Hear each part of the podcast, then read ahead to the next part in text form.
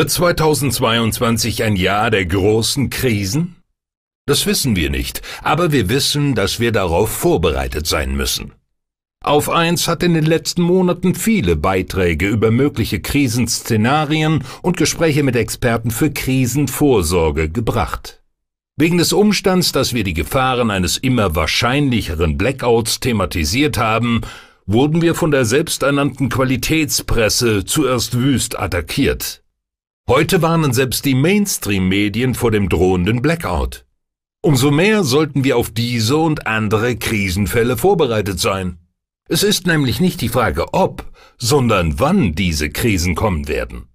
In diesem Film haben wir versucht, das, was kommen könnte, kurz und kompakt zusammenzufassen, wie auch sinnvolle Maßnahmen der Krisenvorsorge leicht verständlich zu vermitteln. Getreu der Devise Gefahr erkannt, Gefahr gebannt. Was wir Ihnen in diesem Film zeigen, sind nur einige von vielen Annahmen, die keinerlei Anspruch auf Vollständigkeit erhaben. Die Krisenvorsorge liegt in der persönlichen Verantwortung jedes Einzelnen, für die wir lediglich einige Anregungen bieten können. Das Wichtigste dabei hat der Kärntner Krisenexperte Horst Dettelbacher, den wir für diesen Film auch interviewt haben, auf den Punkt gebracht.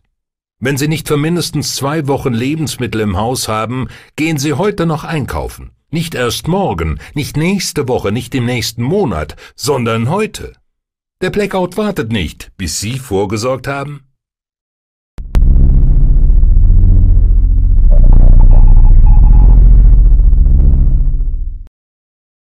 Wirtschafts- und Finanzkrisen, soziale Unruhen und Bürgerkriege, Pandemien und Klimawandel mit einhergehender Knappheit der Energieversorgung, all das sind keineswegs Hirngespinste irgendwelcher Verschwörungstheoretiker. Ganz im Gegenteil, wir befinden uns heute mitten im sprichwörtlichen Auge eines multiplen Krisenhurrikans, der auf unterschiedliche Art und Weise unser Leben bedroht, es Tag für Tag unberechenbarer und vor allem gefährlicher macht. Eine der größten Gefahren nach der Corona-Pandemie sind soziale Unruhen, die sogar zum gesellschaftlichen Zerfall und politischem Zusammenbruch führen können. Diese düstere Prophezeiung stammt von keinem anderen als von Klaus Schwab, Gründer des Weltwirtschaftsforums und Architekt des Great Reset, des großen Umbruchs.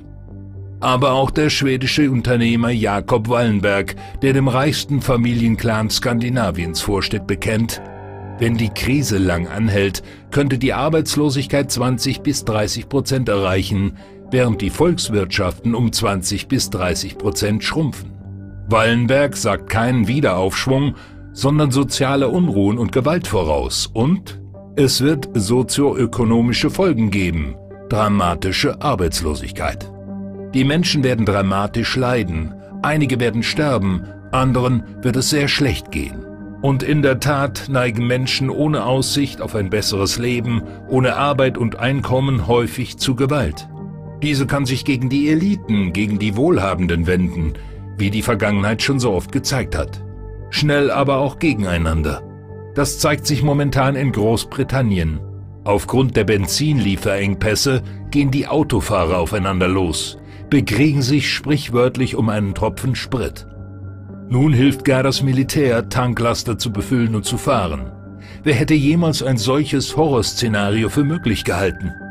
Die Regierungen hingegen scheuen sich nicht, Proteste, Ausschreitungen oder gar Bürgerkriege mit der Entschlossenheit der globalistischen Eliten brutal niederzuschlagen.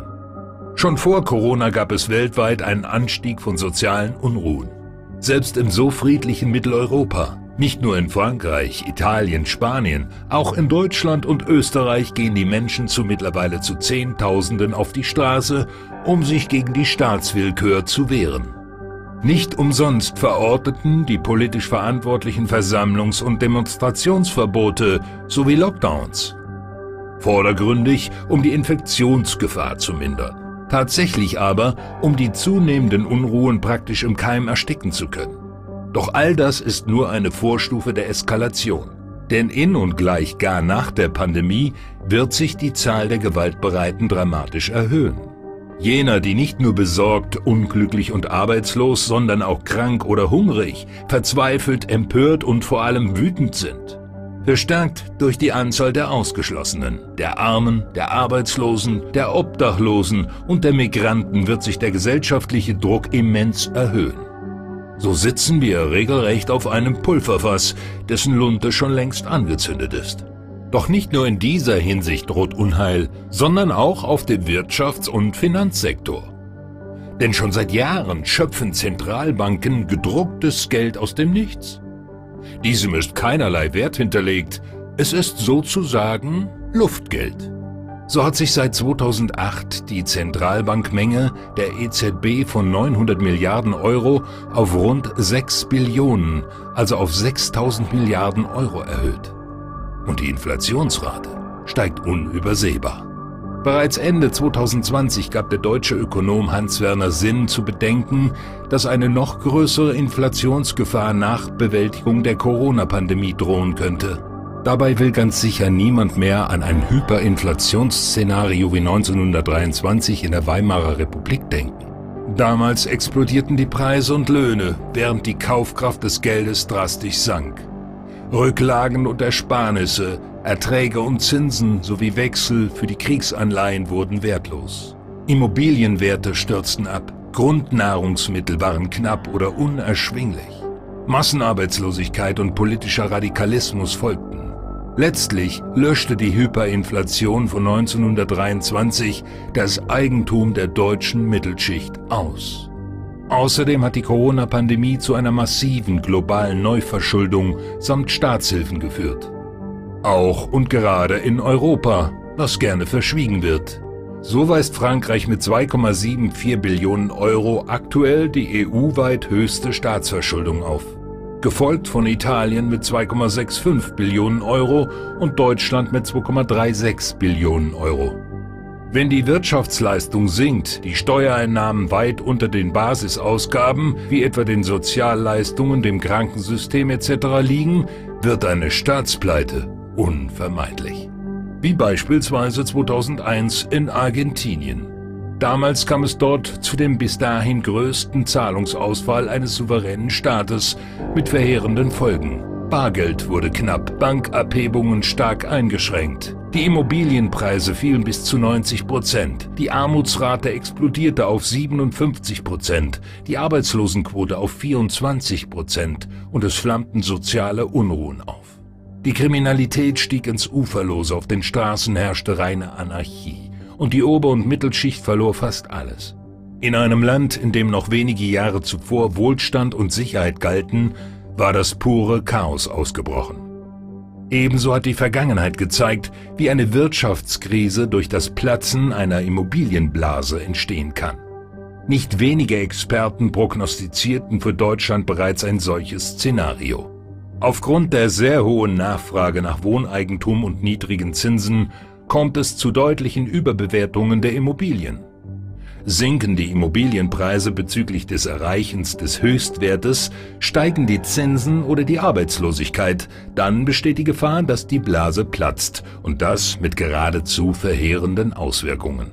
Wie etwa 2007 in den USA, deren Folgen wiederum entfachten die größte Finanzkrise der letzten Jahrzehnte. 2008 geriet die Eurozone samt dem Finanzsektor in existenzielle Schwierigkeiten. EU-Regierungen mussten Milliarden Euro aufwenden, um ihn zu retten. Über Nacht wurden so aus privaten Schulden öffentliche und es drohte sogar der Zusammenbruch des Euro-Währungsraumes. Die Arbeitslosigkeit stieg an und die Steuereinnahmen sanken. Griechenland, Spanien, Irland, Portugal und Zypern wankten und konnten nur durch den europäischen Rettungsschirm ESM vor dem Kollaps gerettet werden allerdings auf Kosten der Steuerzahler und der Sozialprogramme, die den einfachen Bürger betrafen, und das mit Auswirkungen bis heute. Auch die von den globalistischen Hintermännern inszenierte Klimawandelhysterie wird zu einer katastrophalen Krise führen, die jetzt schon absehbar ist. Die von ihren Politiker, Sprechpuppen und den verwirrten Fridays for Future Kids vorangetriebene Energiewende gefährdet die Versorgungssicherheit und führt zu einer Energiekrise. Laut dem Statistischen Bundesamt entfielen im ersten Halbjahr 2021 rund 56 Prozent der Energieversorgung in Deutschland eben nicht auf erneuerbare Energien wie Bioenergie, Geothermie, Wasserkraft, Wind, Sonnen- oder Meeresenergie, sondern auf fossile Energiequellen, insbesondere auf Kohle und Gas und natürlich auf die Kernenergie. Jüngste Pressemeldungen belegen dieses Dilemma. So schrieb beispielsweise die Zeit, wegen Gasknappheit sieht sich Großbritannien gezwungen, seine Kohlekraftwerke wieder hochzufahren. Bloomberg meldete, Europa fehlt es an Gas und Kohle und wenn der Wind nicht weht, könnte das schlimmste Szenario eintreten, weit verbreitete Stromausfälle, die Unternehmen und Fabriken zur Schließung zwingen. Die Presse prognostizierte, dieser Winter wird teuer Europas Gasspeicher sind kurz vor Beginn der Heizsaison so leer wie schon lange nicht. Und beinahe täglich klettern die Preise für Elektrizität und Erdgas an den Börsen auf neue Rekordwerte. Gas ist heute dreimal so teuer als zu Jahresbeginn. Und wer im Großhandel Strom kaufen will, muss mehr als das Doppelte zahlen als vor wenigen Monaten. Der italienische Umweltminister und Physiker Roberto Cingolani räumte ein, im letzten Quartal sind die Strompreise um 20 Prozent gestiegen. Im nächsten werden sie um 40 Prozent steigen. Und selbst die neue Zürcher Zeitung vermeldete, dass in der Schweiz die Sicherheit der eigenen Stromversorgung bald nicht mehr garantiert sei. Ein Blackout wäre schlimmer als Corona, darum müssen wir über den Bau neuer Atomkraftwerke reden. Da ist es also ausgesprochen, das Unwort, das fast wie ein Fluch klingt. Blackout. Der plötzliche überregionale Stromausfall, der die gesamte Infrastruktur lahmlegt und damit die Telekommunikations-, Wasser-, Abwasser-, Geld-, Lebensmittel- und Gesundheitsversorgung mit verheerenden Auswirkungen auf unser aller Leben. Soziale Unruhen bis hin zu Bürgerkriegen, sich anbahnende Wirtschafts- und Finanzkatastrophen und der sich abzeichnende Big Bang, der große Knall bezüglich der Energieknappheit werden uns in den nächsten Jahren beschäftigen. All diese Krisen, die uns aktuell bedrohen, zwingen uns dringend zum Umdenken zum eigenverantwortlichen Handeln, insbesondere zur persönlichen Krisenvorsorge, um all den Risiken und Gefahren so gut wie möglich trotzen zu können. Denn letztlich geht es nur um eines, um das eigene Überleben.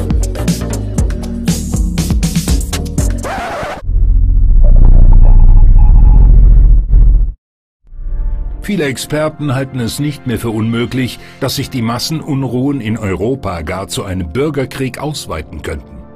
Denn die restriktiven Maßnahmen, die die Regierung zur scheinbaren Bekämpfung des Coronavirus ergriffen hat, bleiben nicht ohne sozioökonomische Auswirkungen.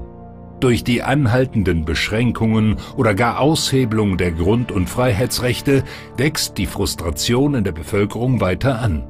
So kommt der Versicherer Allianz bereits im März 2021 zu dem Schluss, dass sich die allgemeine Lage noch verschärfen wird. Es gar zu einer Institutionalisierung der Gewalt kommen könnte. Die deutsche Tageszeitung Die Welt resümierte im Juli 2021 Zitat Massenunruhen, politische Instabilität, Gewalt. Auf der ganzen Welt kommt es derzeit zu Ausschreitungen. Die Pandemie wirkt wie ein Brandbeschleuniger auf schwelende Konflikte. Sollten sich diese Krawalle noch weiter zuspitzen, die Massenunruhen zu einem Bürgerkrieg ausarten, sollten Sie unbedingt Sicherungsmaßnahmen treffen. Vor allem in Ihrem persönlichen Umfeld und auf Ihrem eigenen Grundstück, das leicht ein Ziel von Plünderern oder sonstigen Aggressoren werden kann. Um Ihr Heim zu schützen, sollten Sie es präventiv in eine uneinnehmbare Festung verwandeln.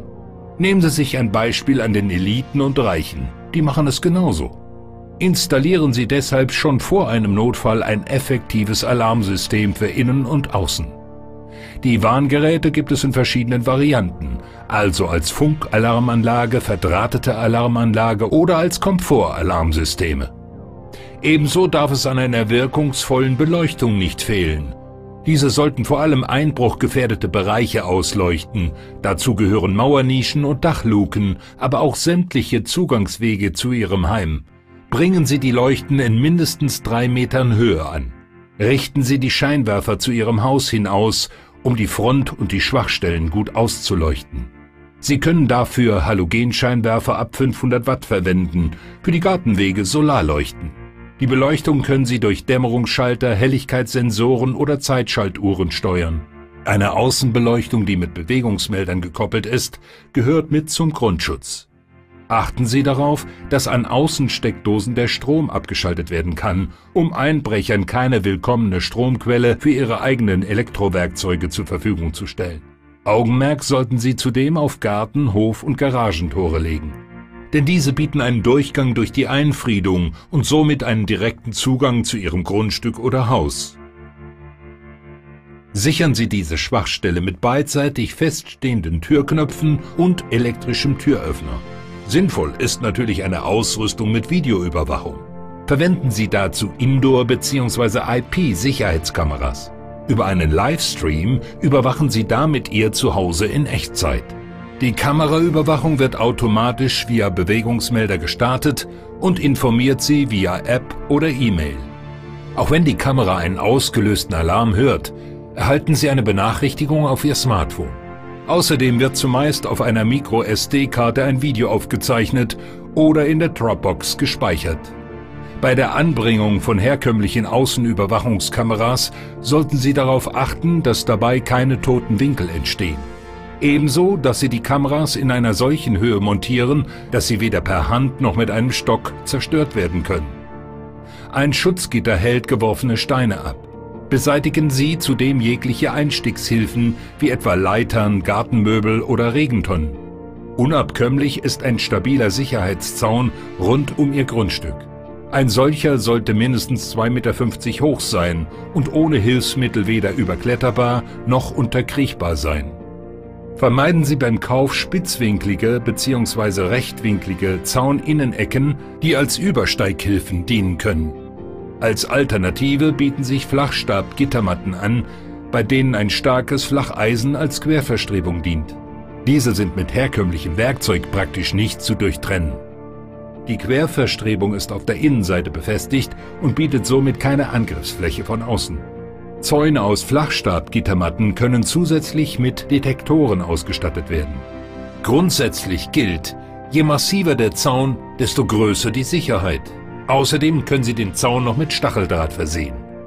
Sichern Sie Mauern, Regenrinnen, Laternen, Außengitter ebenfalls damit. Oder verwenden Sie gleich gar einen Elektrozaun. Nach dessen Aktivierung wird ungefähr 50 Mal pro Minute eine hohe, aber dafür sichere Spannung auf den Zaun gelegt. Bekommt ein Eindringling mit ihm Kontakt, teilt er kurze und heftige Stromschläge aus. Der Strom ist zwar gering, verursacht jedoch einen Schockeffekt, der den Einbrecher schnell vertreiben kann. In der Regel sind Elektrozäune mit einer Alarmanlage gekoppelt und damit gegen Sabotageakte gesichert. Beim Durchschneiden mit Spezialwerkzeug wird sofort ein Alarm ausgelöst. Wird der Strom gewaltsam unterbrochen, schaltet das Zaunsystem automatisch auf eine batteriebetriebene Steuereinheit um. Die Glasfüllungen ihrer Fenster und Türen sollten aus schlagzähen Kunststoffgläsern bestehen, im Extremfall aus Panzerglas. Sichern Sie diese nicht mit den herkömmlichen Drehkipphebeln, sondern mit abschließbaren Zylinderschlössern. Installieren Sie keine Rollläden aus Holz, weil deren Beschläge von außen leicht abmontierbar sind. Nehmen Sie stattdessen Fensterläden aus Stahlblech oder schweren Leichtmetallrippen. Wenn Sie nachrüsten müssen, verwenden Sie abschließbare Zusatzriegel, Stangenverschlüsse oder umlaufende Sicherheitsbeschläge. Sichern Sie Kellerlichtschächte und Parterrefenster durch stabile Gitterroste mit fachgerechter Montierung. Dabei sollte der Abstand der einzelnen Stäbe höchstens 12 cm betragen und mindestens aus 15 mm starkem Stahl bestehen. Die Querverbindungen müssen mit den Längsstäben so verschweißt sein, dass sie nicht auseinandergebogen werden können. Die Stäbe sollten am besten in das Mauerwerk eingelassen und möglichst nicht am Rahmen befestigt werden. Bringen Sie zusätzliche Verriegelungen an den Türen an, wie etwa Bolzenschlösser oder Schlösser für Schiebeglastüren. Für Doppeltüren können Sie einen quer über die gesamte Türseite eingelegten Holz- oder Metallriegel verwenden, der in einem neben der Tür eingemauerten Haken einrastet. Dadurch wird deren Stabilität enorm erhöht. Mit Angelsicherungen können Sie außerdem die Türbänder verstärken und somit das Aushebeln im geschlossenen Zustand verhindern. Achten Sie auch darauf, dass das Türblatt massiv ist, eventuell aus Stahlblech. Ebenso, dass der Türstock aus Holz oder Metall besteht, der fest mit dem Mauerwerk verbunden ist. Dazu gehört ein sogenanntes Sicherheitsschließfach, eine Halterung für die Riegel der Schlösser. Für den Fall, dass die sozialen Unruhen bereits ausgebrochen sind, müssen Sie rigidere Schutzmaßnahmen anwenden. Verbarrikadieren Sie Ihre Türen und Fenster mit Brettern und verstärken Sie die Außenwände mit Sandsäcken. Kleben Sie das Fensterglas kreuzförmig mit Gewebeklebeband oder Tape ab. Das beugt dem Bruch und der Splitterwirkung bei Explosion oder anderem Eindringen vor. Im Außenbereich können Sie im Garten in 30 cm Höhe ein engmaschiges Netz aus Stacheldraht spannen. So machen Sie den Eindringlingen ein Vorwärtskommen auf ihrem Grundstück praktisch unmöglich. Auf dem Flachdach einer Garage können Sie Glasscherben streuen, deren Spitzen allerdings nach oben zeigen müssen. Trotz aller Sicherheitsmaßnahmen kann es sein, dass sie dennoch ihr Refugium verlassen müssen. Sei es, weil es Plünderern irgendwie gelungen ist einzudringen, ein unkontrolliertes Feuer ausbricht oder die Regierung sie dazu zwingt. Dann sollten sie auf ihren bereits gepackten Fluchtrucksack zurückgreifen. Darin enthalten Ersatzkleidung, Nässeschutz, Taschenlampe, Hygieneartikel, Erste-Hilfe-Set, Medikamente, Taschenmesser. Auf ihrem Fluchtweg sollten Sie es tunlichst vermeiden, die vom Mob kontrollierten Straßen zu betreten. Benutzen Sie vielmehr die Schleichwege in der Nachbarschaft, die Sie kennen, oder Hintergärten in der Nähe. Halten Sie sich dabei im Schatten von Mauern und Bäumen, berühren Sie keine Drahtgitter, weil die Gefahr eines Stromschlags besteht. Achten Sie auf dem Boden auf etwaige Stolperfallen. Geraten Sie doch in einen Mob auf der Straße, sollten Sie es unbedingt vermeiden zu stürzen. Leicht könnten sie von der Menge niedergetrampelt werden oder sich Schnittverletzungen an Glasscherben zuziehen. Halten Sie Arme und Hände in Brusthöhe, um sich den nötigen Bewegungsfreiraum zu verschaffen. Gehen Sie jedoch nicht gegen die Menschenmenge an, sondern bewegen Sie sich aus dem Zentrum des Tumults. Bringen Sie sich vielmehr am Rand in Sicherheit. Provozieren oder beschimpfen Sie die Pöbler nicht, um deren Aggressionspotenzial nicht noch zu steigern. Entfernen Sie sich beim Einsatz eines Molotow-Cocktails rechtwinklig von der Flugbahn des geworfenen Wurfbrandsatzes weg, um so einem Treffer zu entgegnen. Bedenken Sie, beim Auftreffen auf den Boden kann der Brandstoff zurückspritzen. Mit diesen Sicherheitstipps zu Hause und auf der Straße besitzen Sie ein unerlässliches Repertoire zum Überleben in Bürgerkriegszeiten.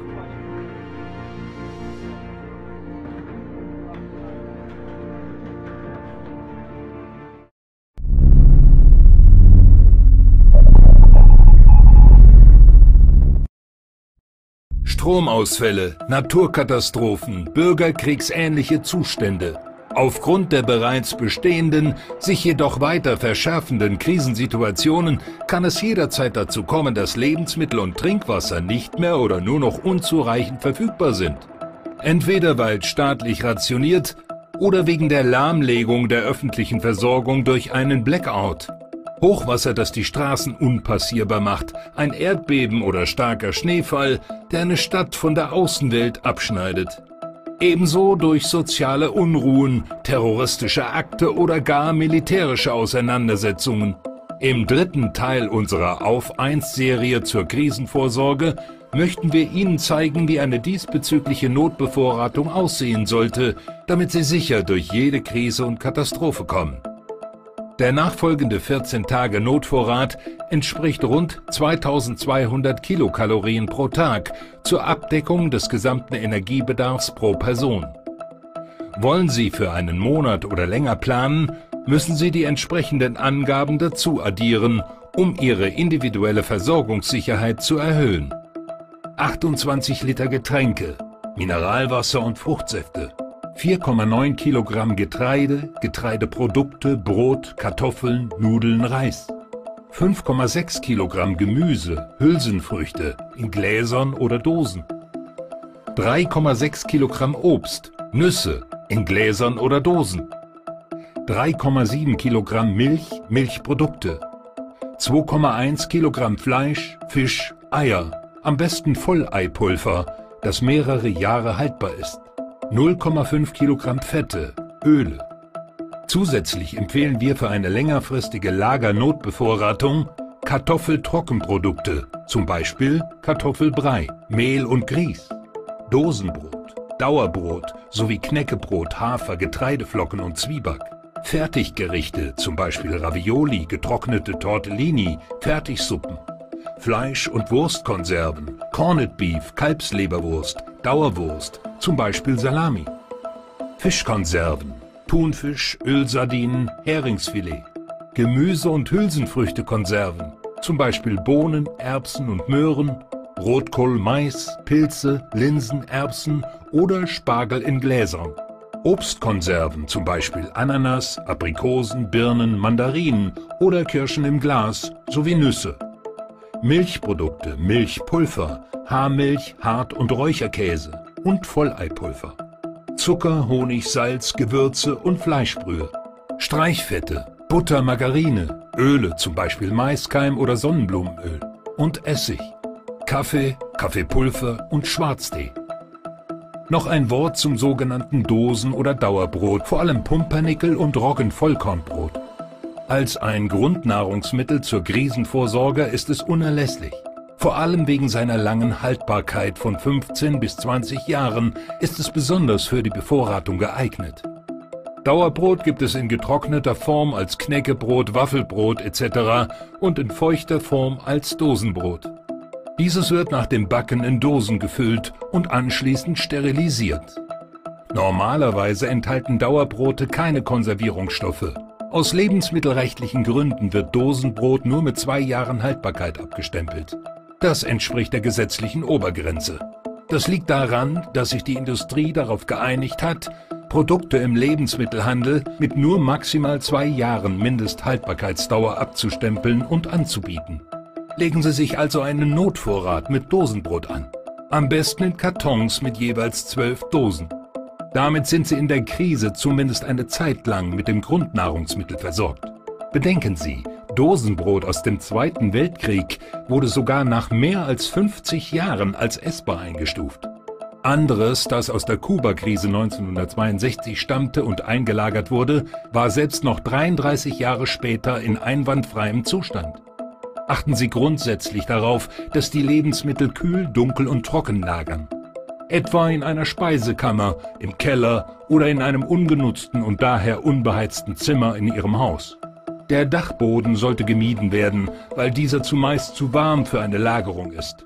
Kühl heißt, dass die Temperatur von 20 Grad Celsius auf keinen Fall überschritten werden darf. Idealerweise beträgt sie maximal 8 Grad Celsius. Damit ist es zu kalt für Schädlinge. Trocken bedeutet, die Luftfeuchtigkeit sollte höchstens bei 65 Prozent liegen. Bauen Sie mit Klötzen und einem Holzbrett eine kleine Palette, auf der Sie die Vorräte stellen. Somit kann sich am Boden kein Kondensat bilden. Bei abgepackten Lebensmitteln achten Sie auf eine luftdichte, unbeschädigte Verpackung. Verschlossene Behälter sind nicht ratsam, da insbesondere Getreideprodukte atmen sollen. Für nicht grenzenlos haltbare Lebensmittel wie etwa Mehl sollten Sie sich ein rollierendes Lagersystem überlegen. Das heißt, dass das, was zuerst eingelagert wird, auch zuerst wieder verbraucht werden muss. So verhindern Sie eine Überalterung Ihrer Vorräte.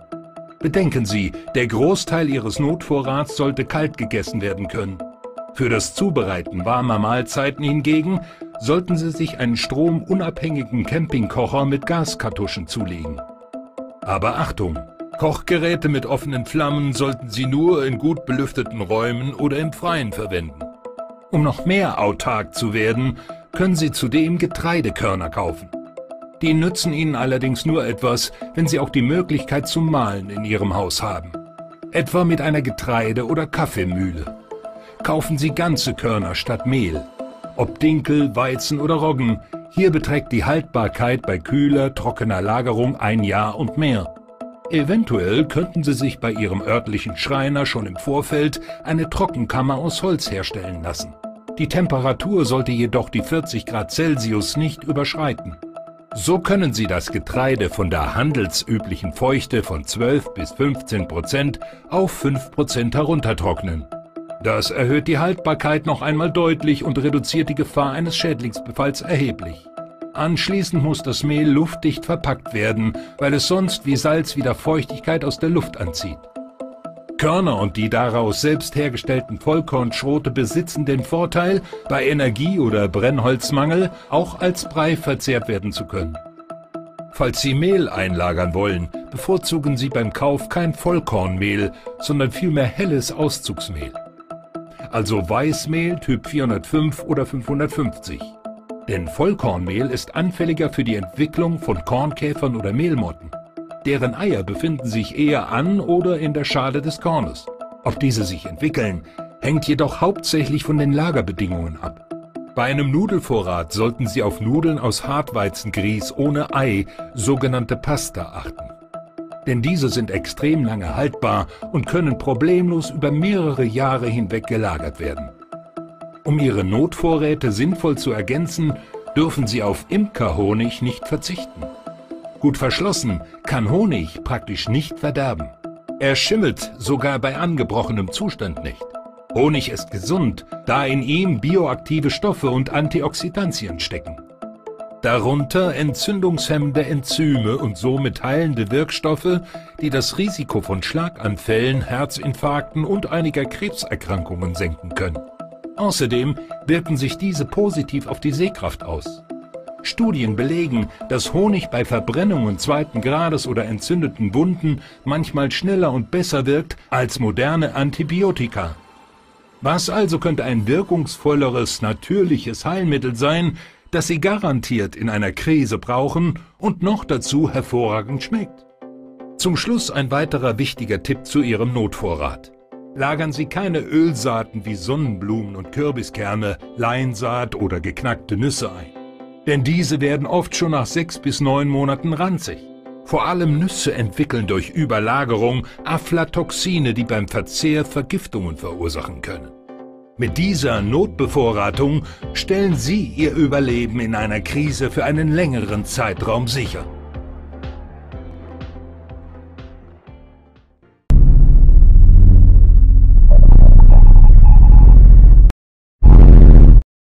Oktober 2021 berichteten zahlreiche Medien über die steigende Gefahr eines totalen Stromausfalls in Europa.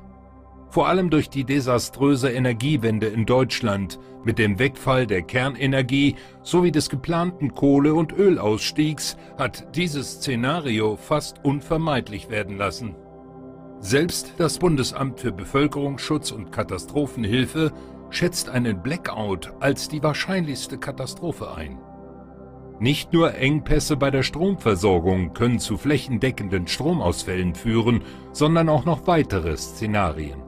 Etwa atmosphärische Einwirkungen, Beschädigungen von Netzwerkanlagen, Unterbrechungen durch höhere Gewalt wie Naturkatastrophen oder gezielte Sabotageattacken durch Hacker oder Terroristen. Dabei betrifft ein lang andauernder und großflächiger Elektrizitätsausfall alle Infrastrukturen, der schlimmstenfalls zum Kollaps des gesamten öffentlichen Lebens führen kann. In den meisten Regionen ist sogar die Wasserversorgung vom Stromnetz abhängig. Pumpen für die Trinkwasseraufbereitung und Abwasserentsorgung können deshalb ausfallen. Industrie- und Produktionsbetriebe würden lahmgelegt werden. Der öffentliche Verkehr würde stark eingeschränkt sein, da keine Züge, keine Straßenbahnen und keine Elektrobusse mehr fahren könnten. Das Benzin an den Tankstellen könnte nicht mehr von den unterirdischen Tanks zu den Zapfsäulen gepumpt und somit auch die Versorgung der Notstromaggregate mit Dieselkraftstoff problematisch werden. Mobilfunk und Internet würden nicht mehr zur Verfügung stehen. Kreditkartenterminals und Bankgeldautomaten wären außer Betrieb. Zudem würden ohne Notstromaggregate weder Supermarktkassen noch Kühlanlagen arbeiten. Elektro-, Öl- und Gaszentralheizungen sowie sämtliche Elektrogeräte würden ausfallen, ebenso elektrisches Licht und Fahrstühle. Um nicht nur ein hilfloses Opfer eines solchen Desasters zu werden, sollten Sie sich schon im Vorfeld ein eigenes kleines Notstromaggregat anschaffen. Damit sind Sie zumindest in der Lage, beispielsweise Wasserkocher, Kabellampen oder Heizlüfter zu betreiben. Legen Sie an leicht zugänglichen Orten zwecks Orientierung im Dunkeln alternative Lichtquellen bereit. Etwa Petroleum, Taschen, Stirn- oder Solar- und LED-Campinglampen, Streichhölzer, Kerzen und Feuerzeuge. Bevorraten Sie dazu passende Batterien. Verwenden Sie am besten Lithium-Batterien, weil diese 10 bis 15 Jahre gelagert werden können. Alkali-Batterien hingegen nur 5 Jahre. Besorgen Sie sich einen Campingkocher mit Gaskartuschen bzw. einen Trocken-Spirituskocher. Darauf können Sie kleinere Mahlzeiten aus Ihrem Notvorrat zubereiten, so wie auf 1 im dritten Teil der Krisenvorsorge empfohlen hat. Denken Sie speziell im Winter an warme Decken und dicke Kleidung, weil die Heizung für eine längere Zeit ausfallen könnte. Wenn Sie noch einen Holz- oder Kohleofen haben, bevorraten Sie die notwendigen Brennstoffe dafür, also Briketts, Kohle oder Holzscheite. Zudem können Sie mit einem Notstromaggregat auch einen Heizlüfter in Betrieb nehmen. Denken Sie an eine ausreichende Bargeldreserve im Haus, da bei Stromausfall die Geldautomaten nicht mehr funktionieren. Wie bereits erwähnt, ist in den meisten Regionen die Wasserversorgung vom Stromnetz abhängig, so dass Pumpen für die Trinkwasseraufbereitung und Abwasserentsorgung ausfallen können. Was aber tun, wenn Sie Ihren Trinkwasservorrat verbraucht haben oder schlimmer noch, erst gar keinen angelegt haben? Vergessen Sie nicht, Wasser ist wichtiger als Nahrung. Ohne Essen können Sie es bis zu drei Wochen aushalten, ohne Trinkwasser nicht länger als drei Tage. Als Faustregel für Ihren Wasserverbrauch gilt zwei bis drei Liter pro Tag und Person. Wenn Sie also keinen Wasservorrat besitzen, müssen Sie sich das lebensnotwendige Nass besorgen. Dazu gibt es verschiedene Möglichkeiten. Fangen Sie Regenwasser auf. Am einfachsten leiten Sie von Ihrem Hausdach über eine Regenrinne Regenwasser in eine Gartentonne ab. In der Wildnis sammeln oder schöpfen Sie mit einem Eimer oder Kanister Wasser aus Flüssen, Bächen, Teichen, Seen oder Brunnen. Für das Gebirge gilt, an Felsen läuft Regenwasser wie in einer Regenrinne oder an einem Zeltdach herab, weil in das Gestein kein Wasser eindringen kann. Auch solches können Sie in einem Kanister auffangen. In Gebieten mit Granitfelsen sollten Sie die Hügel nach grünem Gras absuchen. Graben Sie unterhalb dieser grünen Stellen ein Loch und warten Sie, bis das Wasser hineinsickert, um es abschöpfen zu können. Ein alter Waldläufertrick ist folgender. Streifen Sie eine oder mehrere Plastiktüten über die Zweige eines Laubbaumes, beispielsweise einer Birke, und binden Sie diese zu. Vor allem bei warmer Witterung können Sie auf diese Art und Weise Schwitzwasser des Baumes auffangen. Eine Birke kann je nach vorherrschender Außentemperatur täglich bis zu 100 Liter Wasser über Dunst abgeben, das ohne weiteres trinkbar ist. In klaren Nächten können Sie mit mehreren Stofftaschentüchern Tau auf dem Gras aufsaugen und so bis zu einem halben Liter Wasser sammeln. Im Winter können Sie Schnee in eine Tasse, Kanne oder Flasche füllen, direkt in die Sonne stellen, bis er schmilzt. Wenn Sie sich auf diese Art und Weise Wasser besorgt haben, müssen Sie es allerdings noch trinkbar machen. Dafür sollten Sie schon zuvor mit einem Einkauf für wenige Euro in einem Survival Shop vorgesorgt haben. Die einfachste Methode zur Wasseraufbereitung ist die Haltbarmachung mit einem Wasserentkeimer. Dabei handelt es sich um eine Trinkflasche, die über eine in den Deckel integrierte UV-Lampe verfügt. Dieser ermöglicht ein schnelles und zuverlässiges Abtöten von Mikroorganismen. Füllen Sie das verkeimte Wasser in die Trinkflasche, schalten Sie die Lampe ein und schwenken Sie diese. Nach etwa einer Minute ist das Wasser frei von Bakterien, Viren und Keimen. Mit einem Vorfilter können Sie die Fremdkörper und Schwebeteilchen, die das UV-Licht nicht aufhalten kann, aussieben. Die einfachste Möglichkeit ist es natürlich, das Wasser mindestens 10 Minuten abzukochen, um es keimfrei zu machen. Allerdings vernichten Sie damit nur Würmer und Bakterien. Um jedoch auch Schwermetalle und Chemikalien zu eliminieren, sollten Sie das Wasser zusätzlich durch einen Wasserfilter aussieben. Zur Sauerstoffanreicherung genügt es, dieses mehrfach umzugießen. Ansonsten können Sie eine Entkeimungstablette in einen Liter ungereinigtes Wasser hinzugeben. Das darin enthaltene Natriumdichlorisocyanurat setzt Chlor frei, das die meisten schädlichen Mikroorganismen innerhalb kurzer Zeit abtötet. Das Silberchlorid hemmt die Entwicklung von Bakterien. Wenn Sie in einer Krise plötzlich aus Ihrer sicheren Umgebung, Ihrem Haus oder Ihrer Wohnung fliehen müssen, sollte jederzeit ein gepackter Fluchtrucksack griffbereit sein. Dieser sollte die Dinge beinhalten, die Sie zumindest einige Tage lang mit dem Wichtigsten versorgen. Zunächst, normalerweise fliehen Sie nicht alleine, sondern mit einem oder mehreren Familienmitgliedern. Deshalb können Sie die Ausrüstung natürlich auf deren Fluchtrucksäcke aufteilen. Doch bedenken Sie, Kinder sollten lediglich 10 bis 12 Prozent ihres eigenen Körpergewichts tragen. Letztlich müssen sie im Krisen- oder Katastrophenfall mit der Ausrüstung auskommen, die sie mit sich führen. Achten Sie beim Kauf eines Fluchtrucksacks darauf, dass er ein Mindestvolumen von 100 bis 130 Liter besitzt und aus robustem Außenmaterial besteht. Etwa aus hochwertigem Nylon, das den Inhalt vor Feuchtigkeit oder Staub schützt. Ebenso sollte der Rucksack Außentaschen, verschiedene Aufteilungen und Befestigungsmöglichkeiten für die Zusatzausrüstung wie etwa einer Isomatte besitzen. Ein vernünftiges Tragesystem ist wichtig. Dazu muss die Bebänderung in der Höhe verstellbar sein, weil die Ausrüstung mindestens 35 Kilogramm wiegen wird. Bei manchen Modellen lassen sich die Seitentaschen mittels Reißverschluss vom Hauptrucksack abtrennen, um sie als Tragerucksack verwenden zu können. Folgende Ausstattung gehört in einen Fluchtrucksack. Eine Isomatte, ein Survival-Schlafsack für zwei Jahreszeiten, wärmende Kleidung und Nässeschutz sowie ein Beutel mit wasserdicht verpackter Unterwäsche samt Socken.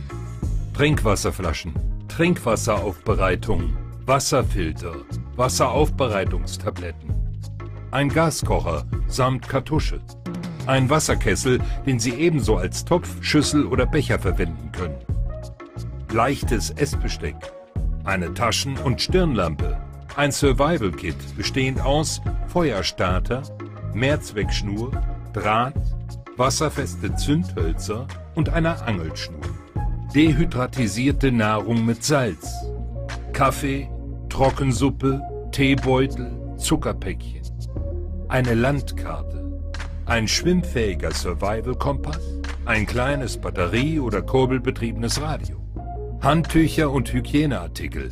Ein Erste-Hilfe-Set sowie antiseptische Tücher, Bandagen und Einmalhandschuhe. Eine Medikamentenbox mit ihren Arzneimitteln, die Sie regelmäßig einnehmen Dermaßen vorbereitet können Sie einen Blackout sowie den Ausfall der Trinkwasserversorgung zumindest eine Zeit lang überstehen. Und weit weg vom gewohnten Komfort, von der Technik und der Sicherheit Ihres Zuhauses hilft Ihnen ein richtig gepackter Fluchtrucksack, einzig und alleine zu überleben.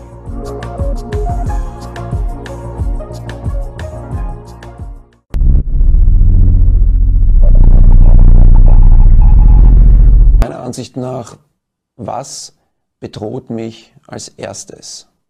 Ja? Das heißt, wir reden hier über die Grundsäulen des Überlebens. Es ist Essen, Trinken, Schlafen und Wärme. Das heißt, welches dieser vier Themen bedroht mich als erstes? Ja, abhängig von Jahreszeit. Es ist jetzt anders als im Sommer abhängig davon, wo ich wohne und was ich zu Hause habe. Und das ist dieses Thema, was mich als erstes bedrohen wird, dieses Thema adressiere ich als erstes. Und darüber hinaus, abgesehen von diesen vier Säulen, ist natürlich das Thema Schutz einfach ein sehr großes. Ein, ein, das Thema Schutz, Verteidigung ist ein Thema, wo wir in der, in der heutigen Gesellschaft gar nicht hinschauen wollen. Ein, ein echtes Schattenthema, wo mit dem sich die Leute einfach sehr wenig oder viel zu wenig beschäftigen.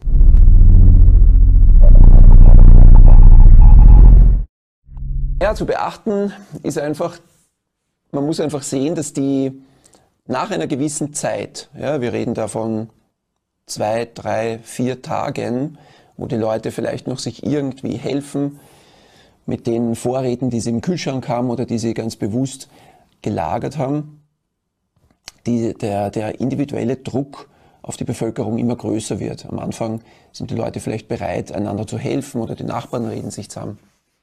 Und am Land geht man halt zum Bauern und äh, holt sich dort irgendwas, der halt Hühner hat oder was auch immer. Und dann wird dieser Druck aber immer größer und die, man geht also davon aus, dass zum Beispiel in einer Stadt nach 24, 48 Stunden, das wird es zu einer gesetzesfreien Zone. Ja, das heißt, da gilt das Recht des Stärkeren. Und man kann sich dann noch so vorbereiten und, und Wissen aneignen und alles, wenn man dieses, diese Güter nicht schützen kann, dann wird es nichts werden. Und das heißt, unter das Thema Schutz fällt alles, was ich tun kann, um das, was ich habe, meine eigene Gesundheit, aber auch die, die Güter, die ich verwalte, also die ganzen Vorräte und so weiter, zu verteidigen ja, gegen Angriffe von außen, die mir halt dann irgendwann einmal wer wegnehmen will, weil der selber auch Kinder hat, die er versorgen wird, wollen. Und irgendwann bei dem halt ähm, dieser auch, der, der auch die rote Linie überschreiten wird und sagen, ich, es tut mir leid, ich habe selber Kinder, ich muss mir das jetzt vom Nachbarn holen.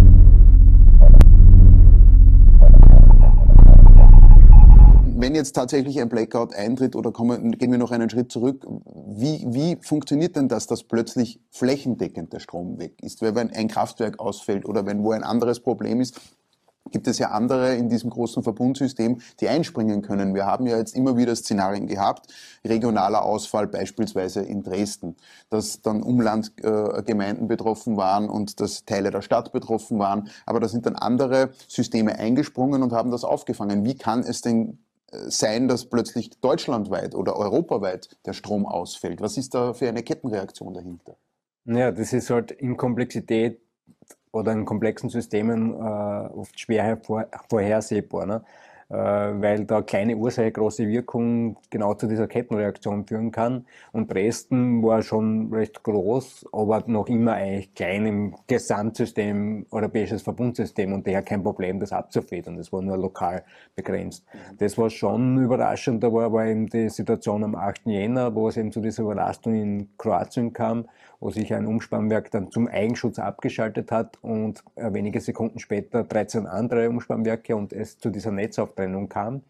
Das war durchaus ein Sicherheitsmechanismus, äh, aber das war jetzt nicht geplant, dass das genau so passiert. Das ja, passiert dann automatisiert. Ich gleich nachfragen aus, aus Laie. Wie, ja. wenn, wenn, wenn Sie sagen, hat sich abgeschaltet, sitzt dort jemand und die roten Lampen leuchten und er drückt auf Abschalten oder ist das schon ein computerbasierter Automatismus, der sagt, okay, bevor es jetzt wie ein, ein Sicherungsschutzschalter, der dann ja, fällt. Genau.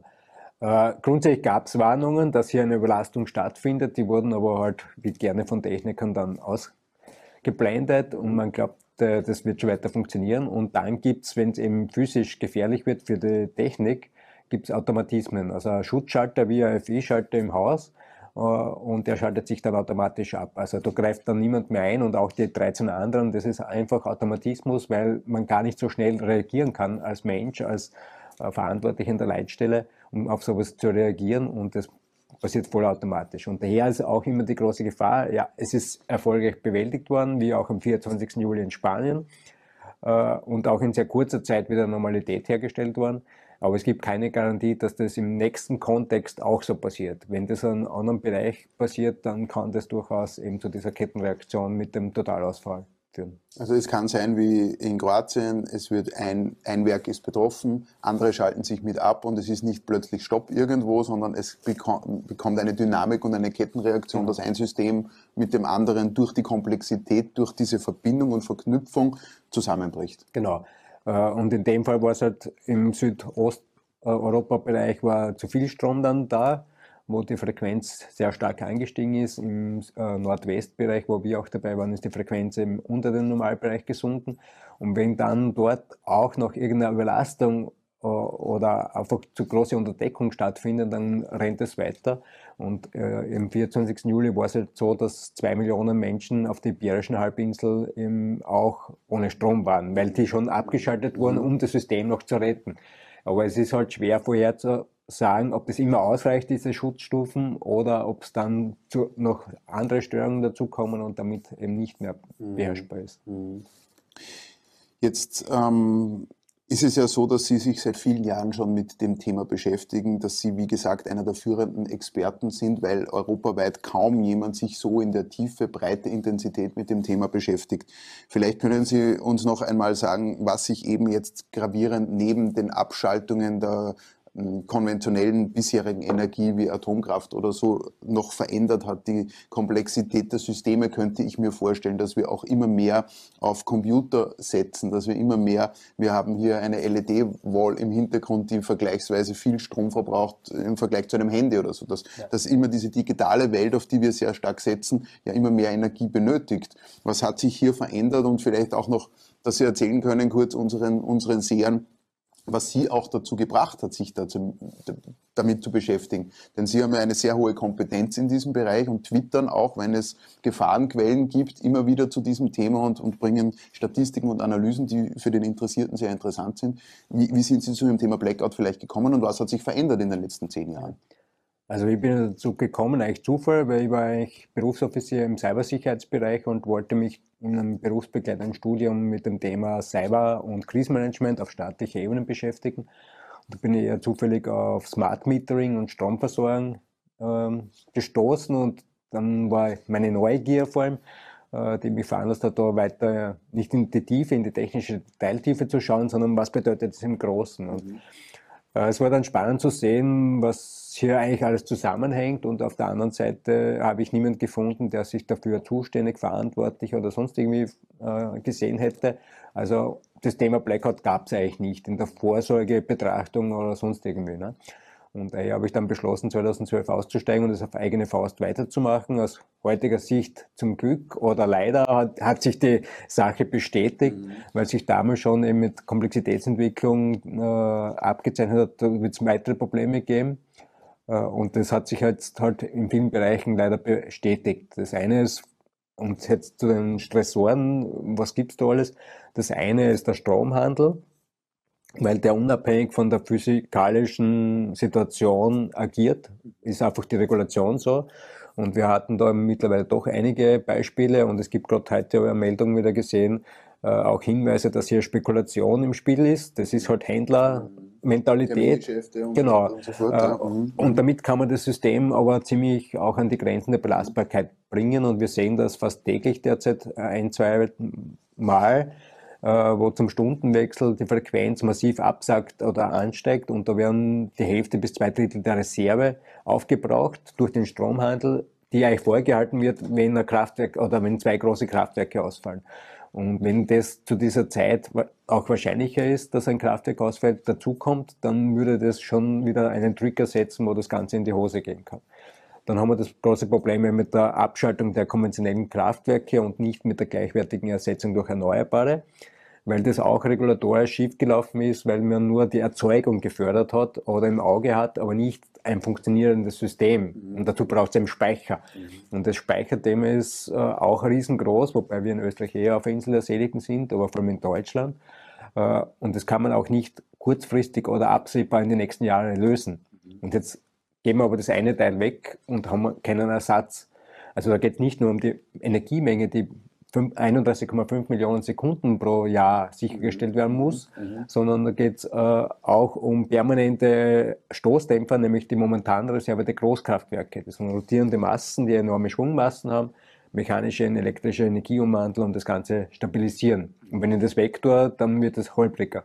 Und vor dem Punkt stehen wir jetzt vor allem mit Jahresende, wo sich das verschärfen wird und im Laufe des nächstes, nächsten Jahres noch weiter verschärfen wird.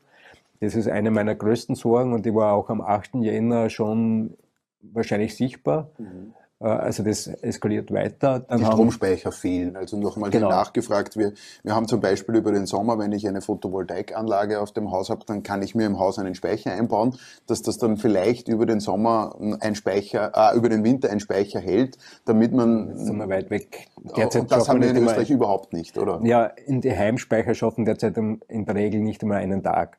Also nicht einmal die Nacht vollkommen, Mhm. Ja. äh, geschweige denn saisonell. Ja. Und das haben wir vor allem auf nationaler Ebene, davor waren die auch die Austrian Power Grid, dass wir im Winter einfach zu wenig Erzeugungsleistung haben und das gar nicht ja. mhm. buffern können. Ne? Mhm. Und dass wir da eigentlich massiv was tun müssen. Aber nur zur Verdeutlichung. Wir haben zumindest theoretisch in Österreich 3300 Gigawattstunden Speicher durch die Pumpspeicherkraftwerke. In ganz Deutschland gibt es nur 40. Und daher, es geht nicht um Österreich, sondern um dieses Gesamtsystem, das von Portugal bis in die Osttürkei, von Sizilien bis nach Dänemark reicht. Und das funktioniert nur das als Ganzes. in Österreich 3000 und in Deutschland 40. Ja. Also nicht 40.000, sondern Nein, 40. 40. 40, genau. um äh, klar zu machen, welche Dimensionen da sind. Ein, ein, ein Tanz auf Messerschneider jeden Tag im Endeffekt. Ja. ja. Das funktioniert, weil es in der Vernetzung durchaus ausgleichbar ist. Aber wenn das eben zu weit auseinandergeht, und das ist eben meine große Sorge, äh, dann wird die Physik einfach klare Grenzen setzen.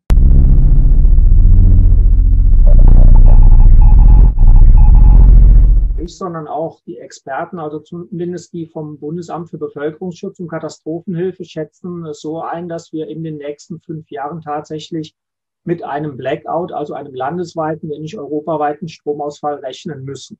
So ein, dass wir in den nächsten fünf Jahren tatsächlich mit einem Blackout, also einem landesweiten, wenn nicht europaweiten Stromausfall rechnen müssen. Das hätte natürlich, äh, wahrscheinlich wird es auch sehr unterschiedlich sein, wie die einzelnen Länder das jeweils dann kompensieren können. Das ist exakt der Punkt. Äh, und da ist Deutschland leider besonders schlecht aufgestellt. Wir haben ja bekanntermaßen wenig äh, Wasserkraftwerke und wenig Speicherkraftwerke. Österreich zum Beispiel wird prognostiziert, wenn es zu einem Blackout kommt, dass der maximal einen Tag dauert und dass man dann wieder anfangen kann, sogenannte Lichtinseln aufzubauen. Aber für Deutschland müssen wir aufgrund der Komplexität und der Probleme, die wir haben, mit ein bis zwei Wochen rechnen wenn nichts kaputt geht beim Blackout. Das ist ja wiederum das Problem.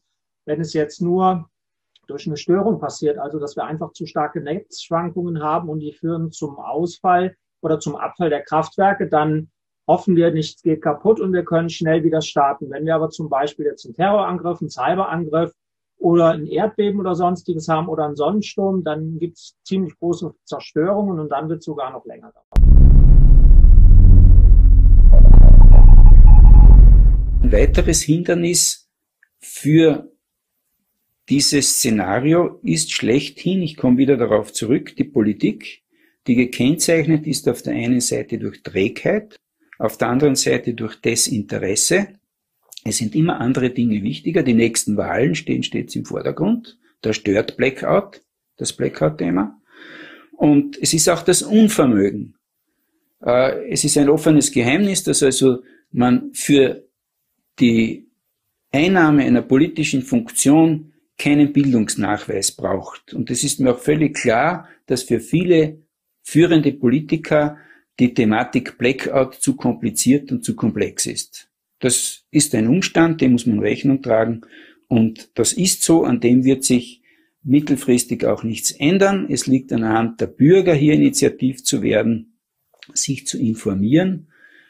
Der ORF die staatlichen Medien kommen diesem Auftrag nur unzureichend nach, wiederum im Hinblick auf die derzeitige Pandemie, die total im Vordergrund steht, aber die Auswirkungen eines Blackout würden äh, diese Auswirkungen um ein Vielfaches übertreffen. Das lässt man einfach links liegen, das äh, hat kein Gewicht und ich kann nur abschließend allen Sehern und Hörern empfehlen, wenn Sie nicht für mindestens 10 bis 14 Tage Lebensmittel verfügbar im Hause haben, gehen Sie heute noch einkaufen. Nicht erst morgen, nicht nächste Woche, nicht im nächsten Monat, sondern heute, weil der Blackout wartet nicht, bis Sie vorgesorgt haben.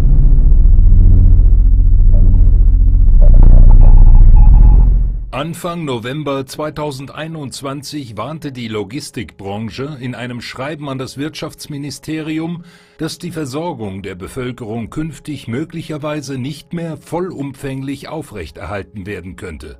Wegen der weltweit stark gestiegenen Erdgaspreise gibt es einen Mangel an dem für viele Lkw und Busse benötigten Abgasreinigungsmittel AdBlue. Dadurch wird auch die Produktion von Ammoniak, das als einer der Ausgangsstoffe für das Mittel dient, drastisch reduziert. mitunter gar die Belieferung von Transport-, Logistik- und Omnibusunternehmen eingestellt. Dieser flächendeckende Engpass könnte, so heißt es weiter, schnell zu einem Versorgungskollaps führen, weil die Transportfahrzeuge dann faktisch stehen bleiben müssten. Damit wären die Lieferketten akut gefährdet, die Versorgung der Bevölkerung mit Waren und Dienstleistungen nicht mehr gesichert. Selbst der Personennahverkehr wäre davon betroffen.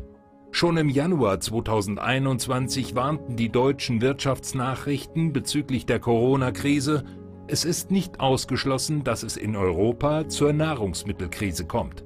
So ist davon auszugehen, dass der Nahrungsmittelpreisindex kontinuierlich steigen wird, während eine weitere Verschärfung der Corona-Maßnahmen innerhalb der EU die Nahrungsmittellieferketten zum Erliegen bringen könnte. Prophetische Worte, die sich Monate später zu bestätigen scheinen. Bereits im Januar 2013 wurde ein ähnliches Szenario im Bericht zur Risikoanalyse im Bevölkerungsschutz 2012 des Deutschen Bundestags zur Unterrichtung durch die Bundesregierung aufgezeigt. Demnach wurde im Falle einer lang anhaltenden Krise davon ausgegangen, dass die Herstellung von Lebensmitteln in gewohnter Menge und Vielfalt nicht mehr möglich sei. Es würde zu deutlichen Verlusten in der landwirtschaftlichen Produktion und damit zu erheblichen Auswirkungen kommen. Mitunter würden Ladenschließungen die Folge sein, wodurch die Individualversorgung stark eingeschränkt werde. Den Groß- und Einzelhandel betreffend steht darin wortwörtlich, die Versorgung mit Waren des täglichen Bedarfs ist nicht in gewohnter Menge und Vielfalt möglich. Genauso kam es im Jahr 2020, als die Corona-Pandemie Einzug hielt. Jeder erinnert sich noch an die Zugangsbeschränkungen in den Supermärkten, die Einlass- und Taschenkontrollen, die Abgaberegelungen und die Wucheraufschläge mancher Waren, weil eben nicht genug da war. Das US-News-Portal Business Insider titelte am 25. März 2020 Lebensmittelengpässe ab Mai. Mit diesem Elf-Punkte-Plan will die Bundesregierung unsere Versorgung in der Corona-Krise aufrechterhalten. Darin wurde ein Brief der damaligen Bundesernährungsministerin Julia Klöckner hinsichtlich der Verhinderung drohender Engpässe bei der Lebensmittelversorgung zitiert. Zur Unterstützung der Ernährungswirtschaft und der systemrelevanten Infrastruktur der Lebensmittelbranche sollten daher verschiedene Maßnahmen sofort umgesetzt werden. So katastrophal war die Lage damals, was vielen bis heute nicht bewusst ist. Und das in ganz Europa. In London etwa kam es zu Plünderungen, weil die Supermärkte unter dem Druck der Menschen aus Angst vor Selbstisolation und Bevorratung standen. Der Handel wollte Panikkäufen entgegenwirken und ergriff daher Rationierungsmaßnahmen, die es so seit dem Zweiten Weltkrieg nicht mehr gab. Um dementsprechenden Plünderungen vorzubeugen, überwachten in Österreich Sicherheitsbeamte und Polizisten verstärkt Supermärkte und Einkaufszentren. In Deutschland rief die linksterroristische Antifa ebenfalls zu Plünderungen und sogar zu Anschlägen auf Energieversorger auf, um die Produktionskreisläufe zu erschüttern. Von wegen also, es ist genug für alle da, wie die Politik den Bürgern Tag ein und Tag aus einreden will. Die Lebensmittelkrise, die längst am Pandemiehorizont heraufgezogen ist, fordert jeden Einzelnen heraus, für seine eigene Notbevorratung zu sorgen. Und zwar jetzt.